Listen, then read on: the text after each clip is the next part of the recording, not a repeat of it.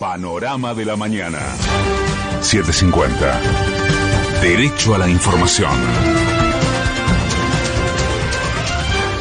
La hora 6, un minuto, el cielo está despejado en Buenos Aires. Humedad 76%, temperatura 6 grados, una décima.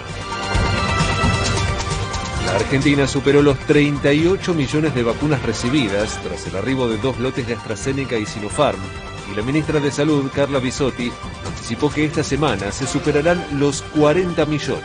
Estamos con las vacunas que llegaron hoy, superando los 38 millones de dosis y con los tres vuelos que van a llegar esta semana, Argentina va a llegar a las 40 millones de dosis en territorio argentino para distribuirse, aplicarse, seguir iniciando esquemas de vacunación y seguir completando los esquemas de vacunación.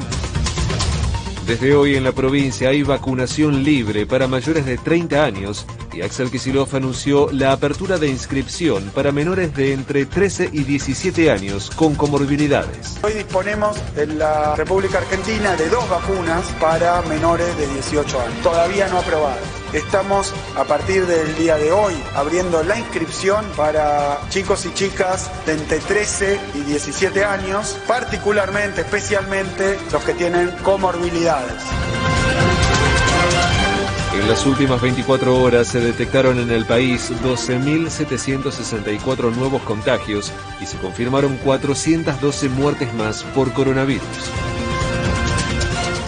Gobierno bonaerense anunció que la próxima semana el aforo en lugares cerrados se ampliará del 50 al 70%, pero el jefe de gabinete, Carlos Bianco, aclaró que primero es necesaria una modificación de la normativa nacional.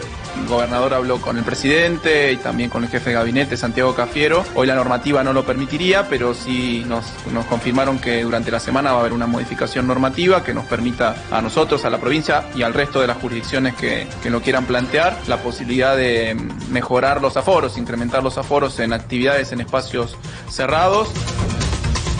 Horacio Rodríguez Larreta anticipó que a partir del 4 de agosto los alumnos y alumnas comenzarán a retomar las clases presenciales todos los días de forma conjunta y obligatoria. A partir del 4 de agosto vuelven a la rutina habitual, la que tenían antes la pandemia, todos los chicos de cuarto y quinto año de secundaria y de quinto y sexto de las escuelas técnicas. Unos días más tarde, el 9 de agosto, todo el resto de la secundaria a partir del 17 va a volver a su régimen anterior, todos los chicos del nivel primario, y a partir del 23 de agosto lo haría todos los chicos del nivel inicial.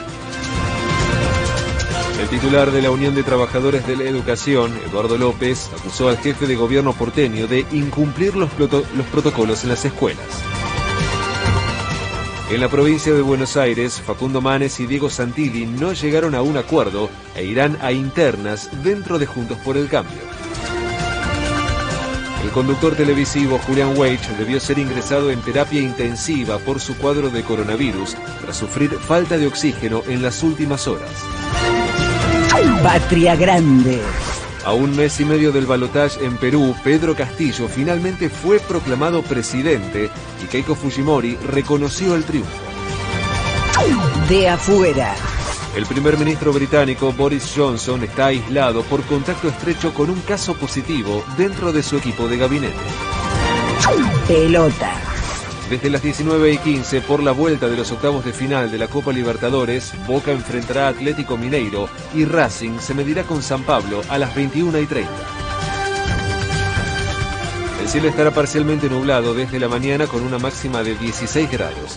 En este momento el cielo está despejado en Buenos Aires. Humedad 76%, temperatura 6 grados una décima. Federico Martín. Panorama de la mañana. 750. Derecho a la información.